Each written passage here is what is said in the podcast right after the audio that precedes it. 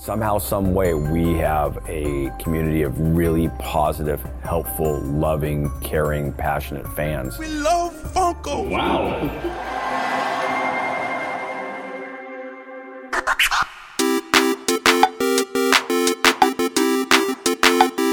Muito bem, muito bem. Sejam todos bem-vindos, né? Mais um Wikipod, seu podcast biográfico com histórias incríveis contadas por mim, Felipe Solari, diretamente da Pod 360. Funko presents And now, Funko Fun TV with your hosts, Mike Becker and Funko CEO, Brian Mariotti.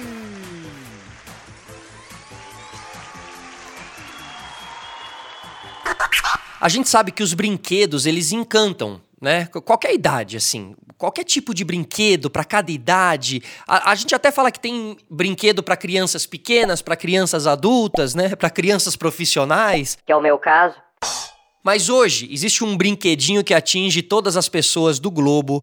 São os Funkos Pop. Entre crianças e adultos, o Funko Pop é sucesso absoluto e com certeza você vai ver aí um monte de marmanjo disputando com crianças nas lojas esses pequenos bonecos, né? Essas pequenas figuras. Para muitas pessoas, o Funko Pop é vício mesmo. Depois deles comprarem o primeiro, eles já não conseguem mais parar e a americana Funko que é a empresa que criou o Funko Pop, compartilhou muitos detalhes da história deles no documentário Making Fun, a história de Funko, que é um documentário que se você curte esse tipo de, de universo, você vai gostar demais.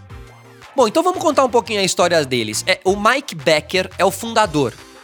Começou lá a Funko em 1998 na minúscula cidade de Snohomish, no estado de Washington.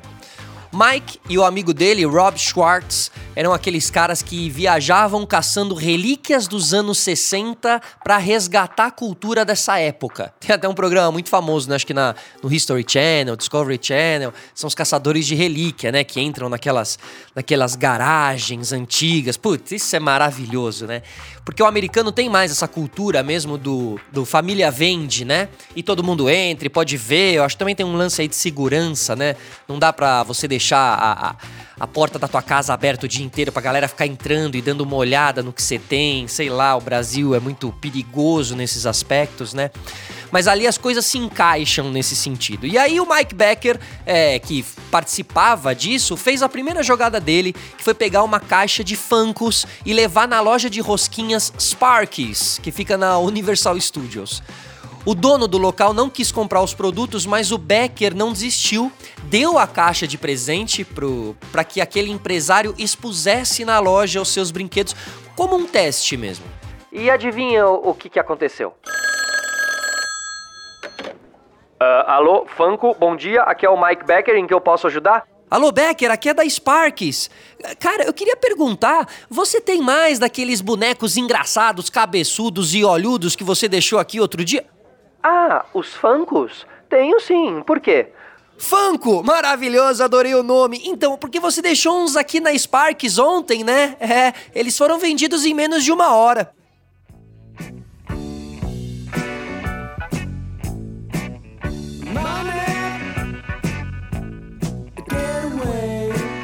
Foi aí, meus queridos, que o nosso amigo Mike começou a perceber que a empresa daria dinheiro, né? Porque o cara conseguiu vender as peças muito rápido, assim. Então começou a tocar o sininho do Money, money, money, money!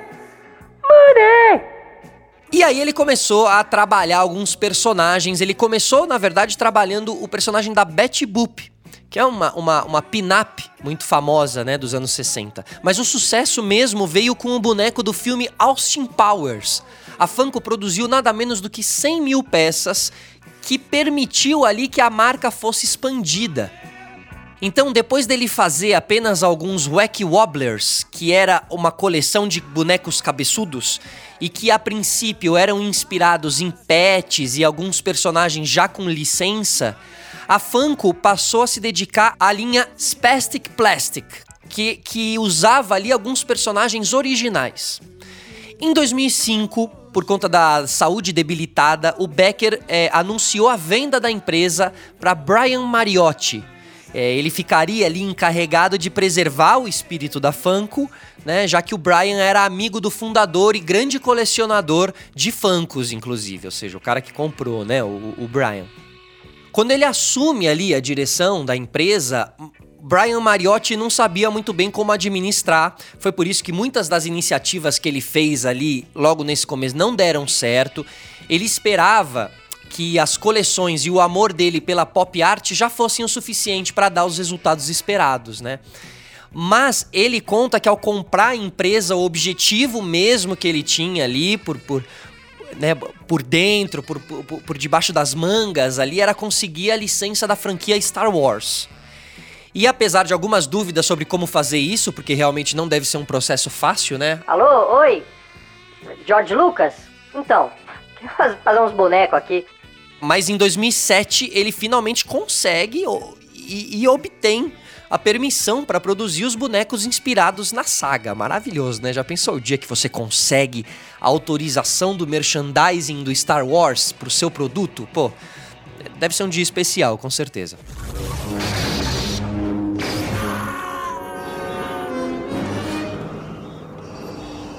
Você não tem saída. Não me obrigue a destruí-lo. Luke, você não faz ideia da sua importância. Você está só começando a descobrir o seu poder. Junte-se a mim e eu completarei o seu treinamento. Com os nossos poderes, nós dois seremos capazes de pôr um fim nesse conflito destruidor e restaurar a ordem da galáxia. Eu nunca me unirei a você. Você devia conhecer o poder do lado sombrio. Obi-Wan nunca lhe disse o que aconteceu com seu pai. Ele me disse o suficiente. Que foi você que matou ele. Não. Eu sou seu pai.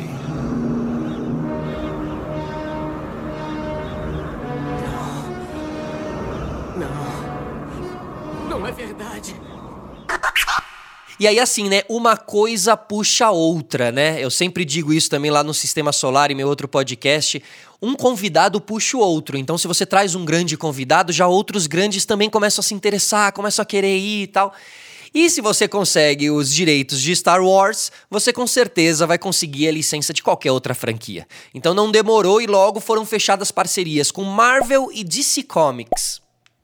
No início, a Funko era apenas mais uma empresa de objetos colecionáveis. Ok. Mas depois dos bonecos do Star Wars, o programa de TV Conan pediu para que Mariotti mostrasse o produto para os espectadores. Sabe, aqueles, né, a gente tem muito aqui na Globo, aquele programa de manhã, Ana Maria Braga, sei lá. E sempre vai, né? Essa galera mais criativa, que tá lançando alguma coisa, que tá dando o que falar por aí e tal. Então, assim, imagino que a cena tenha sido mais ou menos por aí, né?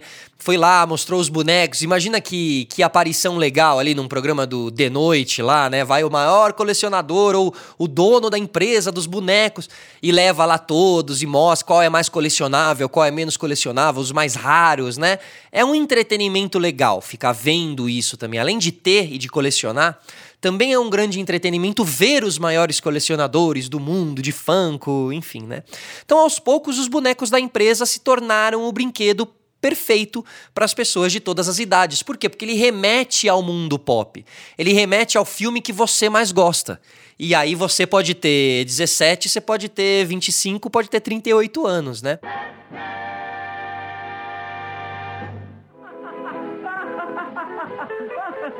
Então, podemos começar? Ora, por que não? Vai ser páreo mole. Não vejo ninguém para me derrotar.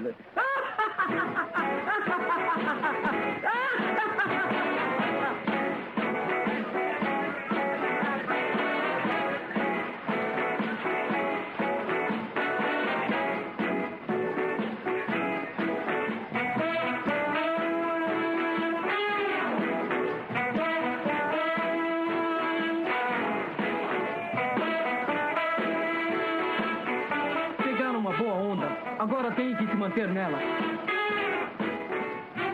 Conseguiram!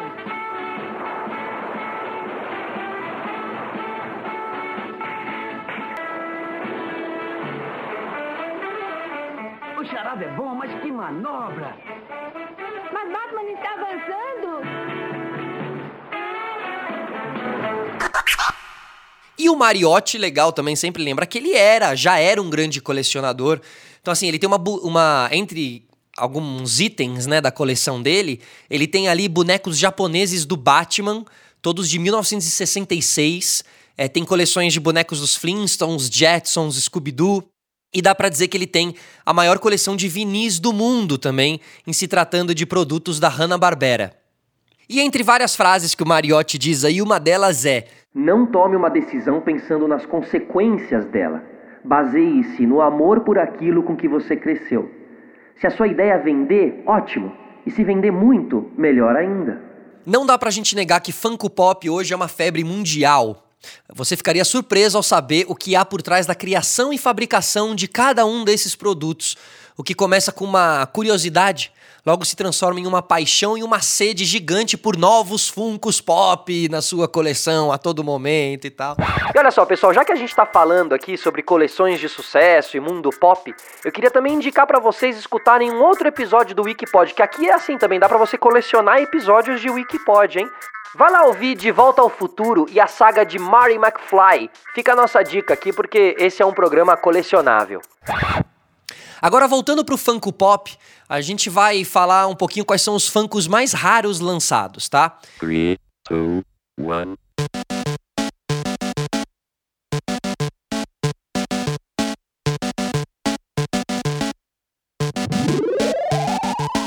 Em décimo lugar é o Chewbacca Especial, que é uma edição que trouxe uma cobertura com um tecido que imita o pelo do Chewbacca. Foram produzidos apenas 480 unidades da peça, que chega a valer hoje 5 mil reais. Em nono lugar, Shadow Trooper, que é o soldado do Star Wars, foi lançado em 2011 com uma edição especial para Comic Con de San Diego. Apenas 480 exemplares também foram feitos e o colecionável pode ser encontrado à venda por incríveis 3.500 reais. Tá bom para você? Oitavo lugar, Ned Stark. A edição de Ned Stark, onde a figura perde a cabeça, foi limitada em mil cópias. Com sorte, você encontra um Funko Pop desse por até R$ 4.700 em revendas. Em sétimo lugar, o Holographic Darth Maul, que é outro colecionável de Star Wars, né, nesse ranking, e é uma peça holográfica de Darth Maul, é, que também foi limitada em 480 cópias, e o preço inflacionado já tá em 6 mil reais. Mas é que o Darth Maul é, é um personagem muito legal. Sexto lugar, o Lanterna Verde. Esse foram produzidos apenas 240 lanternas nessa edição que brilha no escuro em um lote exclusivo para Comic Con de San Diego também. Pode ser encontrado por 6 mil reais entre os colecionadores aí. Engraçado, né? Eles fazem 480 peças, a maioria. Esse foi feito 240. Justamente a metade, né? Sei lá, deve ter alguma questão de produção aí, talvez eles façam de 240 em 240, de 120 em 120, não sei, tô pensando alto aqui, né? Mas algo aí deve ter. Quinto lugar, Batman Silver. Esse boneco de 2015 foi criado exclusivamente para presentear funcionários de uma grande varejista americana. Então, assim, é, quem pegou, pegou. Quem não pegou, né? Só podia pegar quem trabalhava nessa varejista. Então, enfim. O valor hoje em dia gira em torno de 5.500 e é uma raridade. Em quarto lugar, a Black Batgirl. É, a Batgirl também da DC Comics. É a nossa única personagem feminina na lista aqui, hein? Com um uniforme preto. Recebeu aí 240 unidades destinada a uma Comic Con de 2010 e a peça hoje em dia vale 6 mil reais.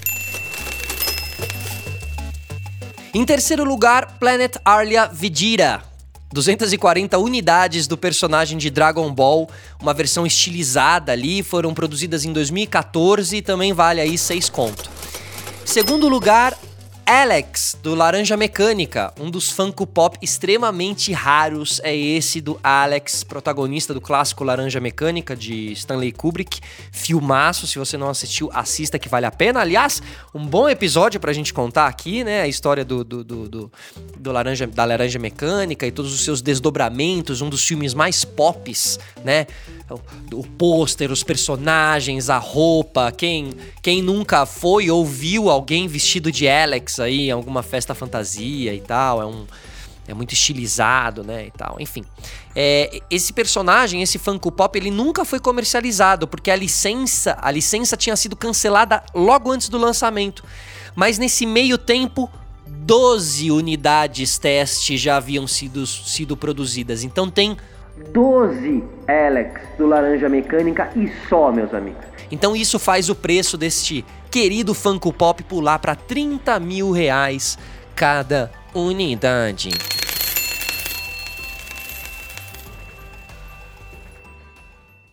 Em primeiro lugar, sim, sim, sim, o Funko Pop mais desejado e mais raro do mundo não poderia ser outro senão o do mestre Stan Lee. Hi, heroes. This is Stan Lee coming at you. Want you to know Marvel has always been and always will be a reflection of the world right outside our window. That world may change and evolve, but the one thing that will never change is the way we tell our stories of heroism. Então olha só o tamanho da raridade desta peça, hein? Foram criados apenas 10 Stanleys prateados e 10 Stanleys dourados com venda exclusiva pelo site do próprio artista. Esse símbolo da cultura pop ganha a primeira colocação do nosso ranking com bonecos que não tem nem preço estimado, né? E acho que é mais do que justo.